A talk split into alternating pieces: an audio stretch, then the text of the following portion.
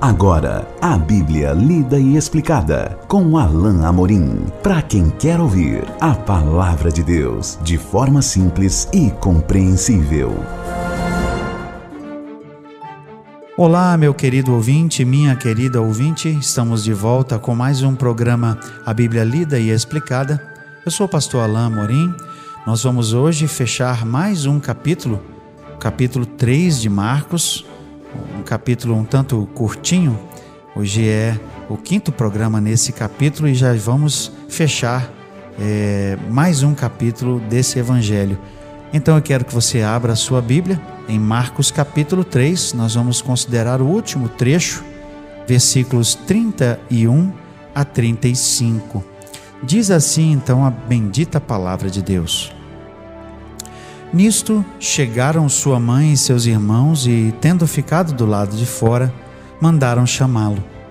Muita gente estava sentada ao redor dele e lhe disseram: Olha, tua mãe, teus irmãos e irmãs estão lá fora à tua procura. Então ele lhes respondeu, dizendo: Quem é minha mãe e meus irmãos? E correndo olhar pelos que estavam assentados ao redor, disse: Eis minha mãe e meus irmãos. Portanto, qualquer que fizer a vontade de Deus, esse é meu irmão, irmã e mãe. Jesus aproveita aqui uma ocasião que poderia ser, é, ou, ou poderia ter, melhor dizendo, um desfecho diferente para ensinar mais uma coisa importante. Ensinar que novamente os seus olhos estavam na missão que ele tinha recebido do Pai. E nem mesmo a sua família poderia é, fazer com que ele desistisse, embora é, provavelmente tivessem uma boa intenção. Aqui, Marcos registra o fato de que a mãe de Jesus e seus irmãos e irmãs, porque Jesus tinha irmãos e irmãs naturais, filhos de Maria e de José, não é? No caso, Jesus apenas era filho de Maria, porque ele tinha sido uh, concebido de forma sobrenatural. Não houve, né, como nós já vimos, não houve intercurso físico entre José e Maria na concepção de Jesus. Mas aqui, eu, os, seus, uh, os seus parentes mais próximos, sua mãe e seus irmãos, eh, mandam chamá-lo.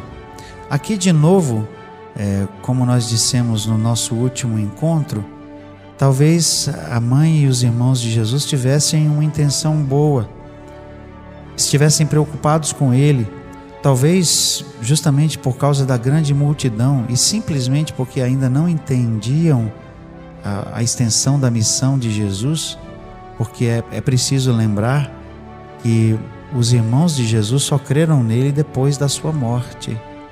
Até mesmo sua mãe, embora guardasse no seu coração todas as coisas, em alguns momentos parece titubear. E aqui é exatamente o que nós vemos. Embora eles tivessem uma intenção boa, eles não agem de uma forma é, boa.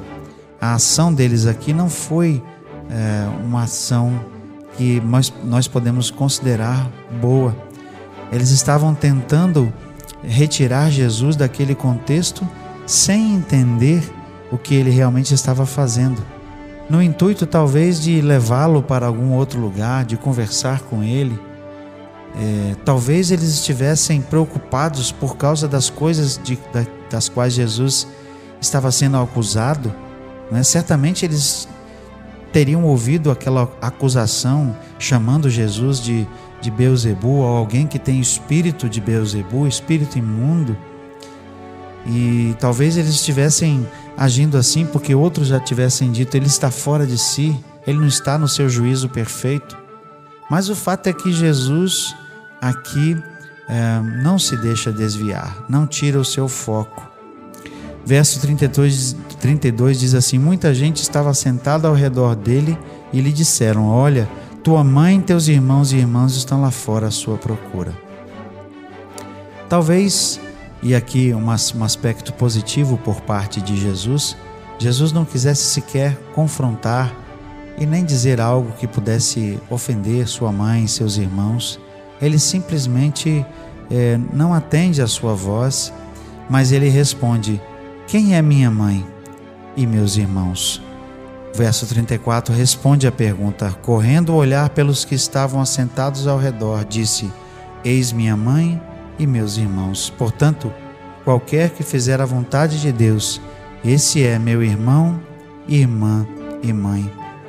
Jesus não expõe nada de negativo com relação a sua mãe e seus irmãos, mas ao contrário, ele usa essa, essa ocasião para, de modo positivo, é, falar algo que desse acolhimento àquelas pessoas que estavam ao seu redor e também acolher a qualquer pessoa que quisesse realmente estar perto de Jesus.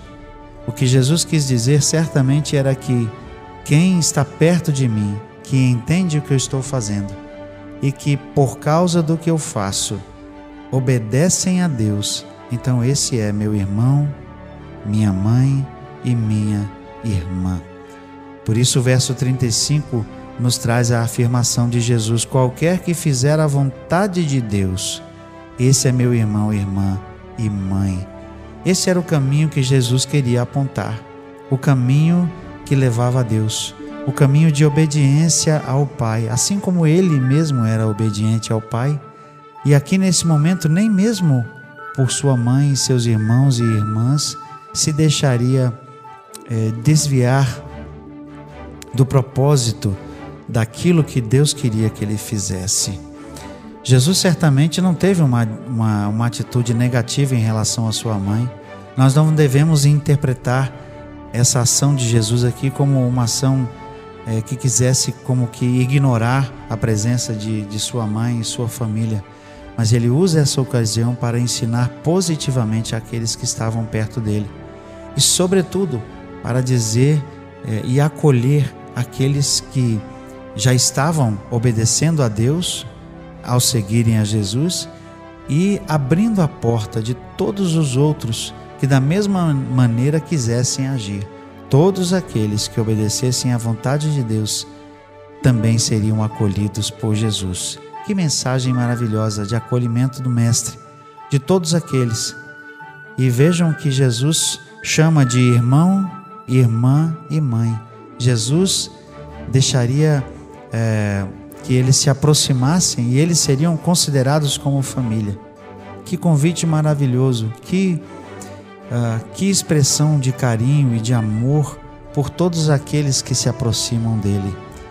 Em outra ocasião, lá em João, Jesus chama de amigos aqueles que fazem a vontade do Pai. Jesus tinha por eles e tem por cada um de nós, seus discípulos, um amor muito grande, um amor terno, amor de irmão.